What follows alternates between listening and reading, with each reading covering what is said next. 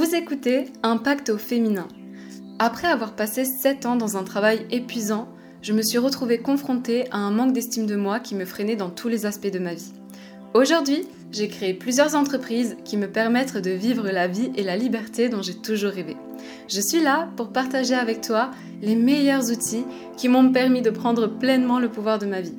Ensemble, nous explorons le design humain en profondeur, une approche révolutionnaire pour mieux te comprendre, ainsi que les thérapies naturelles qui te permettront d'entreprendre dans ce qui est juste pour toi et de faire respecter tes besoins réels.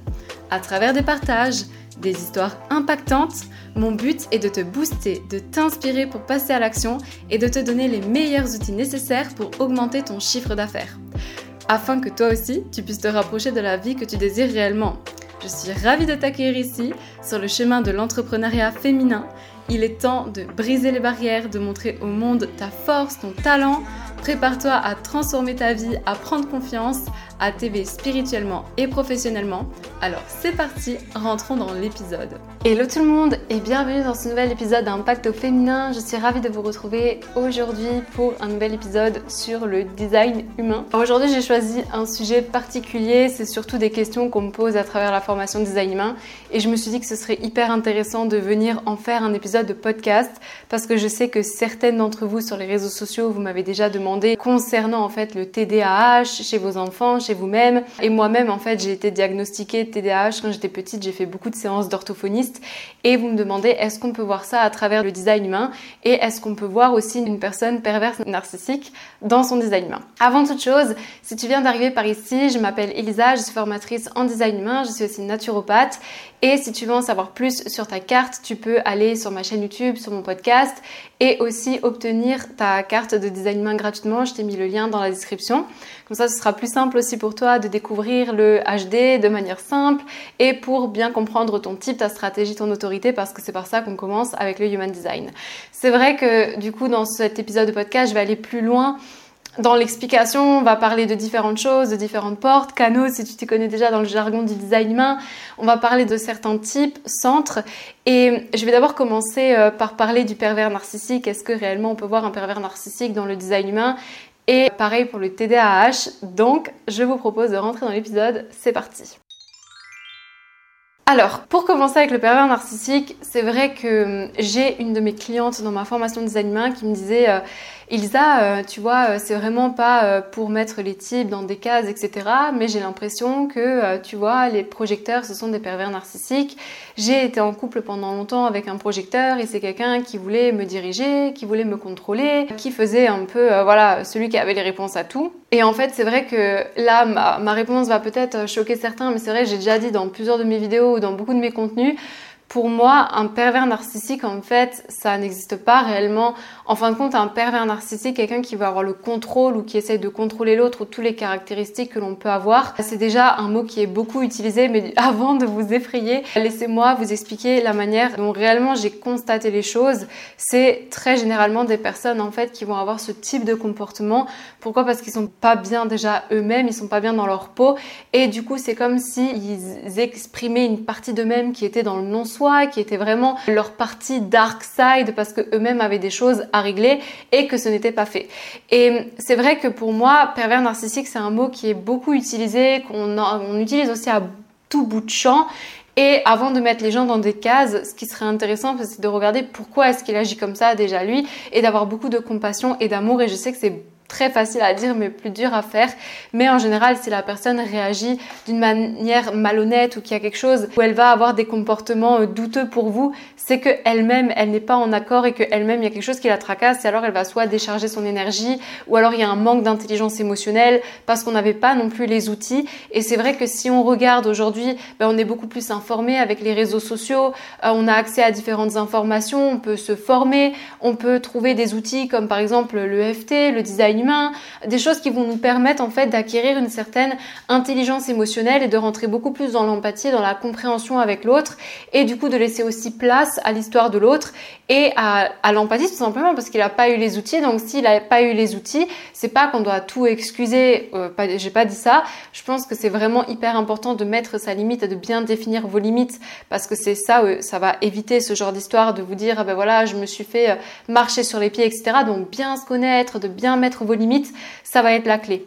Maintenant, pour revenir à ma cliente et cette histoire avec le projecteur, c'est vrai que je lui ai expliqué qu'en fait, un projecteur, quand il était amer, quand il était le non-soi, dans le non-soi, effectivement, quand vous calculez la carte d'un projecteur, vous pouvez voir thème du non-soi, amertume et signature, succès.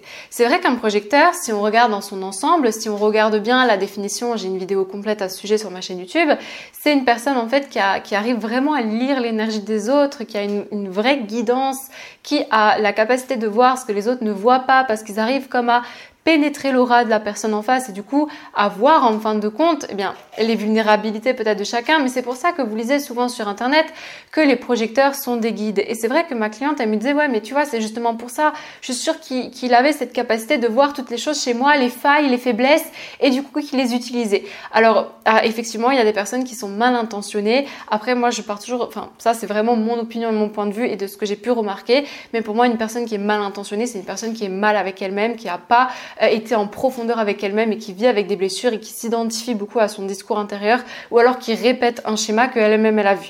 Ça, c'est chose à part. Maintenant, pour le projecteur, c'est vrai que ce sont des personnes qui ont énormément besoin de reconnaissance. Pour vous dire, j'ai vécu avec un projecteur pendant 5 ans et c'est vrai que quand je vivais avec lui, donc je vous ai déjà raconté que mon que, lui en fait, il avait euh, du coup des, problèmes d'alcool, il était alcoolique. Pourquoi? Parce que le projecteur, il a quelque chose dans son design humain qui est le sacral non défini. Le sacral non défini, c'est quoi? C'est le centre de l'énergie vitale qui est tout simplement euh, qui va qui va être une énergie hyper fluctuante et on va proposer au projecteur de savoir quand s'arrêter, de savoir dire stop quand c'est assez, quand il a plus d'énergie vitale. Et en général, les projecteurs qui n'arrivent pas à mettre la limite ou euh, qui sont tout le temps en train de faire des choses ou qui agissent beaucoup comme un générateur manifesteur, effectivement, ils peuvent tomber dans les addictions. Addiction au sexe, addiction à l'alcool ou d'autres dépendances. Et c'est vrai que mon, ex-conjoint, pardon, travaillait dans la restauration, etc. Mais il avait, il, n'arrivait pas à s'arrêter, à mettre des limites et à dire stop. Et au bout d'un moment, ben, ça a fini par craquer. Donc, ce que je veux expliquer par là, c'est que déjà, le projecteur, il a cette énergie vitale qui va être fluctuante et que c'est hyper important pour lui qu'il arrive à mettre ses limites. Et s'il met pas ses limites, il peut effectivement tomber dans des addictions. Et c'est exactement ce qui s'est passé avec l'ex-conjoint de ma cliente. Mais au-delà de ça, comme euh, il manque de reconnaissance pour ce qu'il est, ou que par exemple il n'a pas l'opportunité dans sa vie d'avoir eu la reconnaissance quand il était petit, qu'on l'invite pas à parler de ce qu'il aime, que dans son travail, ben, il a l'impression euh, d'être invisible, peu importe, mais ce sont des personnes qui vont devenir amères et du coup qui vont soit devenir autoritaires, soit devenir et agir comme des jeux, c'est tout. Alors ça n'excuse rien. Euh, encore une fois, c'est à vous de mettre vos limites, c'est pas là la question. Ce que je veux juste expliquer, c'est que parce que ma cliente m'a dit, est-ce que ce serait pas tous les projecteurs qui sont comme ça? Et c'est vrai que le projecteur qui est amer et qui a pas été reconnu et à qui on n'a pas, voilà, on lui a pas invité au cours de sa vie de parler des choses qu'il aime ou lui-même il n'a pas eu l'impression d'être vu, que ce soit dans son enfance, dans son entourage, dans son travail, mais en fait, il va garder au fond de lui comme une amertume. Et cette amertume-là, elle peut provoquer une attitude de je sais tout et autoritaire. Maintenant, un autre cas que le projecteur. Souvent, euh, on me dit, euh, voilà, quand il y a un ego défini dans le design, vous savez que l'ego, hein, dans un dans une dans un parti un peu dark, ce sont des personnes qui peuvent agir avec supériorité, très matérialiste ou qui veulent chercher, voilà, toujours le travail, travail, travail, le yang. Et quand cet ego il est mêlé à un profil 5-1, en général, j'ai aussi eu ces cas où on me disait ouais j'ai l'impression qu'il est pervers narcissique. Pourquoi? Ben Parce que le 5 en design humain c'est quelqu'un qui a besoin de diriger, c'est quelqu'un qui a besoin de l'idée, c'est quelqu'un qui a besoin, euh, qui va agir un peu comme un général. Et c'est vrai que quand c'est pas compris ça non plus, parce que c'est quelqu'un qui va avoir besoin de ça dans son environnement, eh bien euh, on, peut avoir l'impression qu'il veut nous contrôler, qu'il veut nous diriger, mais en fait c'est pas qu'il est ça, c'est juste qu'il a cette, c'est en lui en fait de vouloir diriger et contrôler les choses. Encore une fois, ça n'excuse rien et c'est toujours à vous de bien euh, revoir l'espèce de contrat que vous avez avec la personne avec laquelle vous êtes en couple, que ce soit, euh, voilà, qu'est-ce que moi je suis prête à accepter et c'est pour ça que j'avais fait déjà une vidéo YouTube sur euh, le human design et le couple, que c'est pas est-ce qu'on est compatible, non, ça n'existe pas ça, c'est est-ce que effectivement, ben, je vois que cette personne elle a besoin de ça pour euh, se sentir accomplie, qu'elle a besoin de ça pour se sentir bien, est-ce que ben moi dans mon quotidien, je suis prête à accepter une personne comme ça? Est-ce que je suis prête, imaginons la porte 21 aussi, qui est la porte du contrôle, que c'est des personnes qui ont tout le temps besoin de contrôler leur argent, la manière dont ils s'habillent, ce qu'ils vont manger, qui détestent eux-mêmes être contrôlés, mais à l'inverse, qui adorent contrôler les ressources des autres. Et typiquement, la porte 21, combien de fois j'ai entendu des personnes qui étaient en couple avec une porte 21, il suffit qu'il y ait une porte 21, un ego défini, un profil 5-1, c'est un pervers narcissique. Alors que peut-être il y a juste une personne qui a des besoins différents des vôtres et où alors cette personne elle n'a pas eu les outils et encore une fois ça n'excuse rien et où cette personne elle a besoin d'exprimer quelque chose mais qu'elle ne l'a pas encore fait ou alors qu'elle n'est pas allée en profondeur en elle-même, d'accord? Maintenant, comment les autres vont réagir, vous savez toujours que ça, c'est pas de votre ressort. Voilà comment les personnes voient la vie, regardent la vie, c'est toujours avec leur propre filtre et prisme. Vous, tout ce que vous pouvez faire, c'est mettre vos limites et voir comment est-ce que vous allez pouvoir agir là avec compassion et empathie. Donc, voilà déjà des, choses sur, lesquelles je voulais m'exprimer, que aujourd'hui le terme pervers narcissique est vraiment utilisé à tout bout de champ. Ça n'excuse rien. Effectivement, il y a des personnes qui sont malhonnêtes. Effectivement, il y a des personnes qui vont agir d'une manière, on va pas comprendre pourquoi, on va se dire mais pourquoi pourquoi est-ce qu'elle agit comme ça Mais parce qu'elles sont différentes, parce qu'elles ont des blessures différentes, parce qu'il y a des choses en elles peut-être qu'elles n'aiment pas, peut-être qu'il y a euh, des choses qui ont vécu, qui ont été dures pour elles, qu'elles gardent et en fait ils ont une espèce de rage, de colère une idée de vengeance, donc euh, qui sont mal dans leur peau en fait, tout simplement. Et encore une fois, c'est une histoire d'empathie. Donc ça, c'est vraiment la, première partie de ce podcast. Et d'ailleurs, je serais ravie d'échanger avec vous dans les commentaires si euh, ben, voilà, vous avez aussi vous vécu avec une expérience avec quelqu'un qui a été catalogué de pervers narcissique et que vous avez calculé sa carte et euh, que vous avez pu voir des points par rapport à ce que je viens de citer. Donc, euh, donc voilà. Maintenant, en ce qui concerne le TDAH, j'ai une, autre de mes clientes dans la formation de design humain qui m'a dit euh, Elisa, voilà, il y a une, une, de mes clientes qui a été, qui on lui a diagnostiqué un TDAH. Est-ce que ça peut se voir dans le design humain? Est-ce qu'on peut anticiper ça? Alors encore une fois, par rapport à ce cas, les réponses elles sont vraiment diverses et variées. C'est vrai que par exemple, là, je vais vous montrer la carte de la cliente de ma cliente qu'on a catalogué de TADHA et ma carte à moi que je vous ai dit, j'ai fait de l'orthophonisme quand j'étais petit. En plus de ça, bah, quand vous faites de l'orthophonisme, bah, vous êtes l'enfant qui doit faire des trucs en plus dans, voilà, dans l'école primaire et puis euh, bah, c'est des trucs qu'on sait pas, on dirait que t'es bête, tu sais pas euh, les mots, tu les inverses, la dyslexie, pareil.